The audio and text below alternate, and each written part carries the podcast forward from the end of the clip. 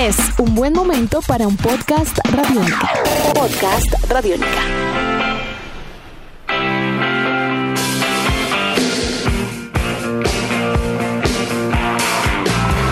Bienvenidos a una edición más de Tribuna Radiónica, un podcast dedicado al deporte, a la vida y a las historias de vida alrededor del deporte. Ya estamos en la edición número 38 de este podcast que está dedicado en esta ocasión a un mes en particular. Es el mes de abril, mes de los libros, mes de la literatura, de las letras y tenemos que hablar de literatura deportiva, pero no solamente de literatura deportiva, sino de literatura solidaria. A finales del el mes mm, de noviembre, aproximadamente diciembre, si se quiere, del año 2016, se realizó en la República Argentina el lanzamiento de Pelota de Papel, una recopilación de cuentos escritos por futbolistas y que permitieron eh, darle la posibilidad a estos eh, seres humanos dedicados al fútbol de contar historias, de contar cuentos, eh, de contar hechos de la vida real y de transmitirlos a la gente, sino también de ayudar a los más necesitados gracias a la venta de este tipo de libros. Hablar de pelota de papel es hablar de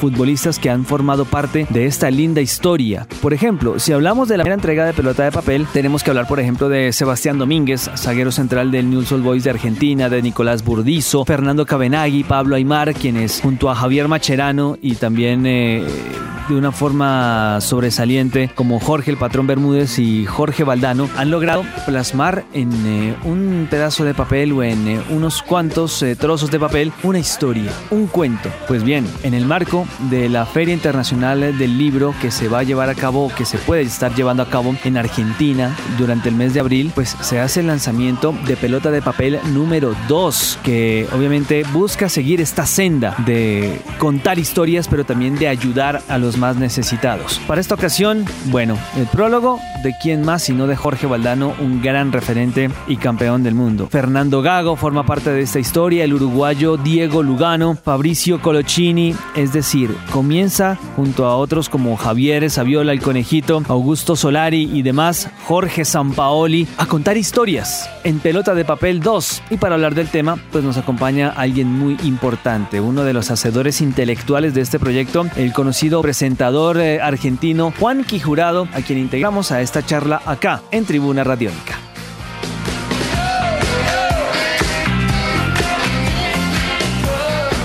Escuchas, escuchas Radiónica.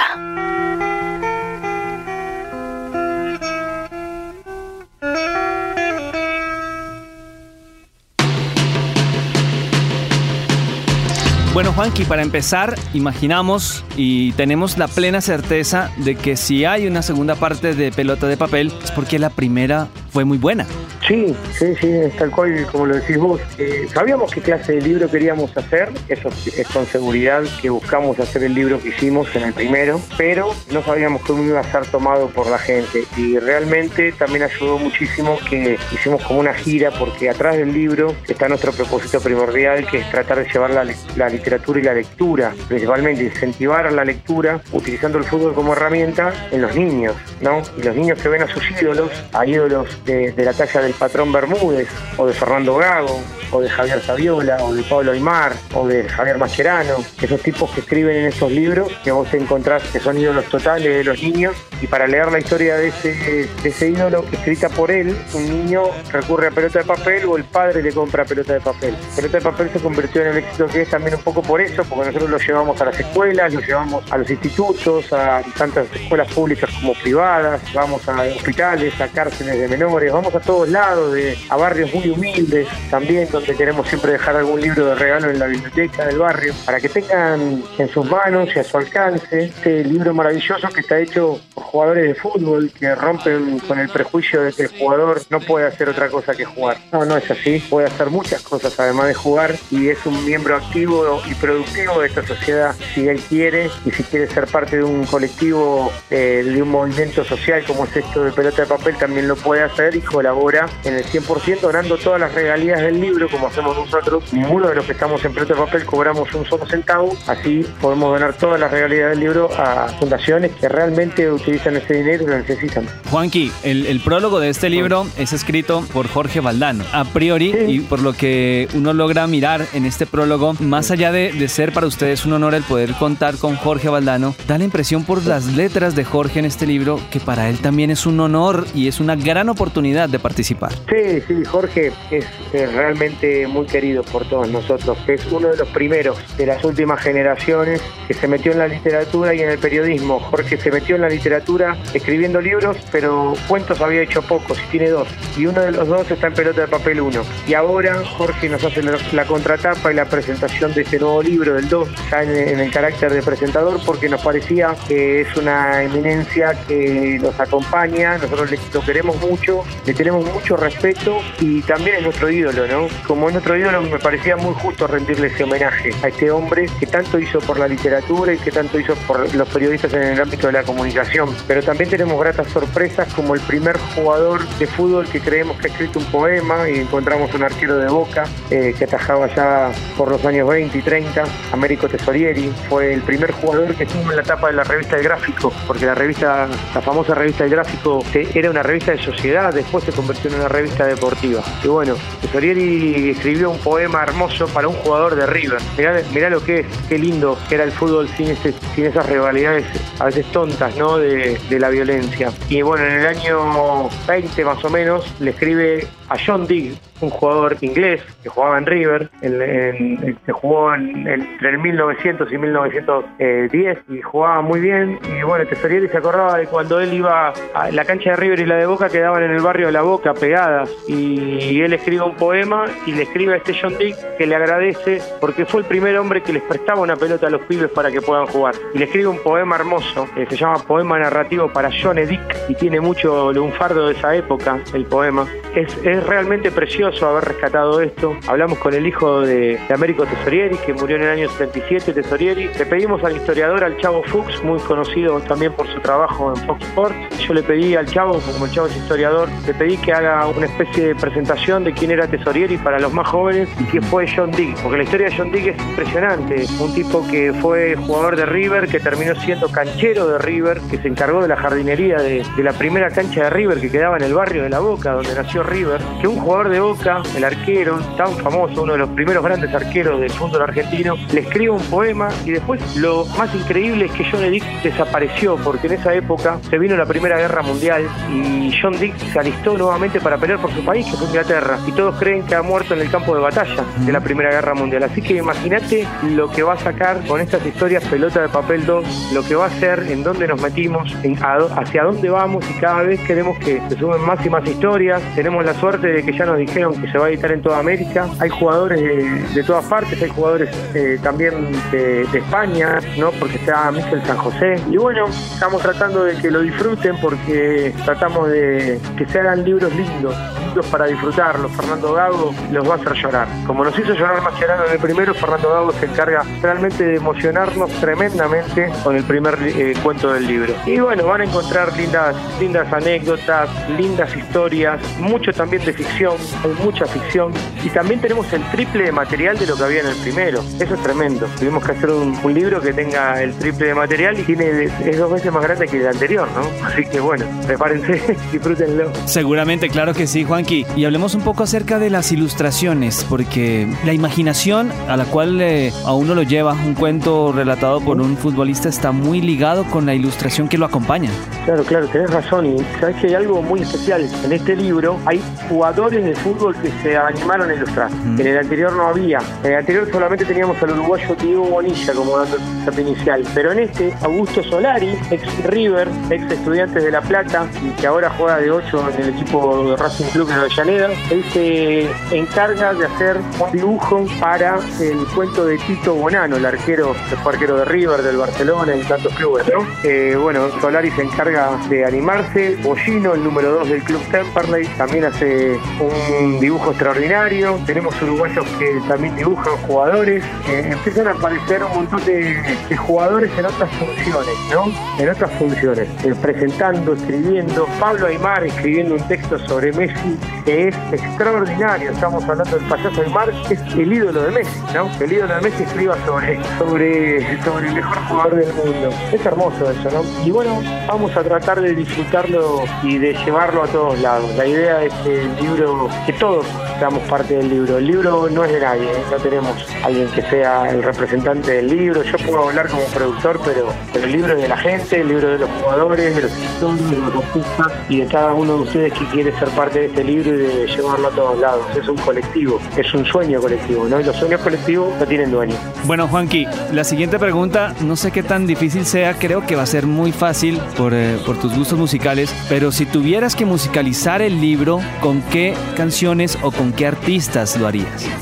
Yo me parece que lo elegiría a los Rolling Stones porque el libro tiene tantos matices diferentes y tantos estilos diferentes que creo que la única banda que ha tenido tantos matices, estilos, ellos supieron siempre acomodarse a las épocas y hacer algo eh, antes de que la época los pase por arriba, ellos le pasaban por arriba a la época. Antes de que llegue la música disco, los Rolling Stones ya sonaban disco. Antes de que llegue, cuando el country dominaba la escena musical, los Rolling Stones estaban en el country. Cuando el reggae apareció en los 70 como una explosión, los Rolling Stones ya habían ido a Jamaica a grabar con Peter Tosh y con Marley, con todos. Eh, bueno, los Rolling Stones me parece que es una banda de muchos matices, de una música muy elegante, muy fina, muy conmovedora. Creo que Pelota de Papel tiene eso, tiene esas pequeñas historias que nos pueden pasar a cualquiera, como las letras del Mick o de Richard. Eh, me, gustó ese juego que me hiciste en el final, ¿eh? La verdad que es raro que, se vaya ocurrido tan rápido, pero me gustó. A nosotros también, es una gran elección, es una gran banda. Bueno, Juanqui, también vemos en la portada el nombre de Jorge Sampaoli. ¿Qué tan difícil fue convencerlo al profe Sampaoli para que escribiera este cuento? La verdad que a mí no me fue difícil porque le tengo un cariño muy especial. Es una persona que yo quiero mucho, me acompañó desde la salida del primer libro, escribiendo un cuento maravilloso. Él en Pelota de Papel 1 escribe un cuento sobre su locura como técnico. En forma de chiste, él escribe Técnico con árbol, que se basa en el título Viejo con árbol, el famoso cuento de Fontana Rosa. Y él toma el cuento de Fontana Rosa como punto de partida y habla de la famosa anécdota de cuando San Paolo se hizo famoso en Casilda, colgado arriba de un árbol, dirigiendo desde afuera de la cancha, la obsesión de San Paoli dirigiendo un partido desde afuera de la cancha colgado de un árbol. Quedaba por arriba del paredón y gritando las indicaciones desde afuera. Bueno, San Paoli se animó a eso y ahora se anima, yo le pedí que haga un epílogo. ¿Y qué quiere decir esto? Que cuando termina el cuento número 40 y pico del libro, parece que el libro va a terminar, pero no, hay un texto de San Paoli que es como un cuento más, que es el epílogo, pero habla en forma de cuento de lo que significa pelota de papel para todos nosotros lo que significa hoy tener un proyecto colectivo en un mundo con tanto individualismo, ¿no?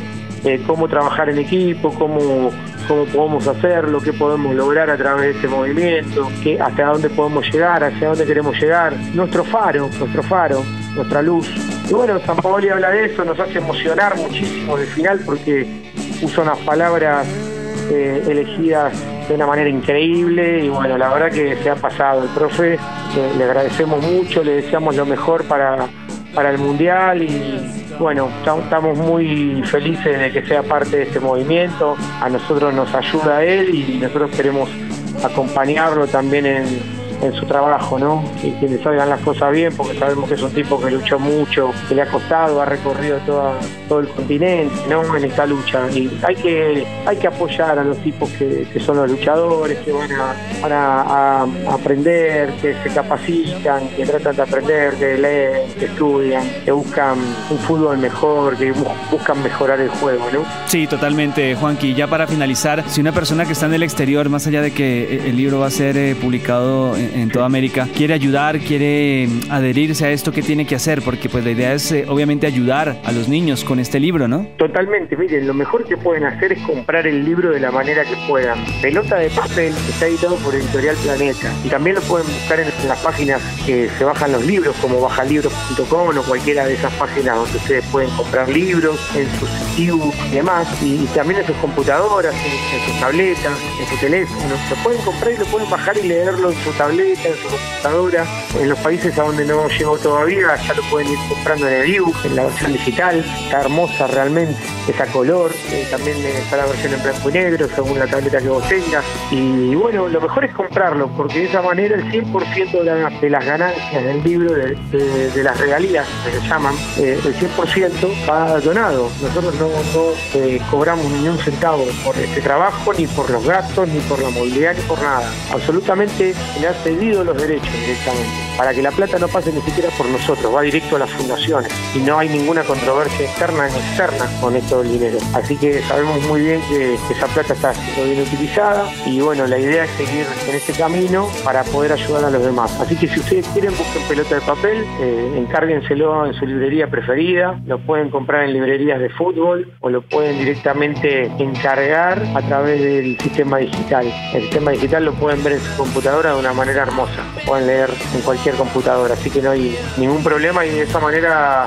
ya están colaborando, esa es la forma de colaborar. Pues Juanqui, muchísimas gracias por estar acá con nosotros, eh, felicitaciones por esta propuesta literaria de literatura solidaria y bueno, eh, nos veremos en el camino prontamente, un gran abrazo. Nos vamos a encontrar, te mando un gran abrazo y siempre el agradecimiento porque realmente sé que te motivan estas cosas y sos de gran ayuda también difundiendo esta clase de, emprendimientos. ¿eh? Saludos.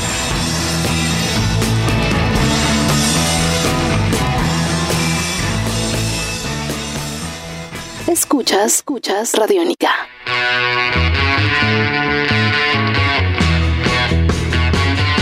Bueno, estos eran algunos apartes eh, de la charla que tuvimos con Juanqui Jurado, quienes eh, tienen el horizonte bastante claro y es acercar a la gente a la literatura, ayudar a la gente a través de la literatura y darle la posibilidad a los deportistas y a los eh, principales actores del espectáculo como tal de lograr plasmar historias, lograr plasmar cuentos, poner a soñar a la gente e imaginarnos en un terreno de juego e imaginarnos en un vestuario de un camerino, de un estadio de barrio, de ciudad eh, mundialista y también obviamente de permitirnos soñar con que la literatura definitivamente pueda darle la mano a la gente que en verdad lo necesita. Esperamos sus comentarios. Arroba en Twitter, arroba en Instagram, Facebook, Juan Pablo Coronado Alvarado, por supuesto. Los estamos esperando con comentarios, con sugerencias, con eh, también obviamente qué tipo de podcast les gustaría a ustedes que se reprodujese en eh, esta tira que es Tribuna Radiónica. Así que bueno, edición de este podcast a cargo de Alejandra Rodríguez. Yo soy Juan Pablo Coronado y nos vemos en una próxima oportunidad.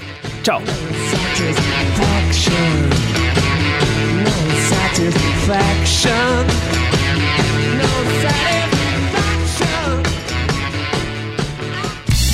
Nuestros podcasts están en radionica.rocks, en iTunes, en RTVC Play y en nuestra app Radionica para Android y iPhone. Podcast Radionica.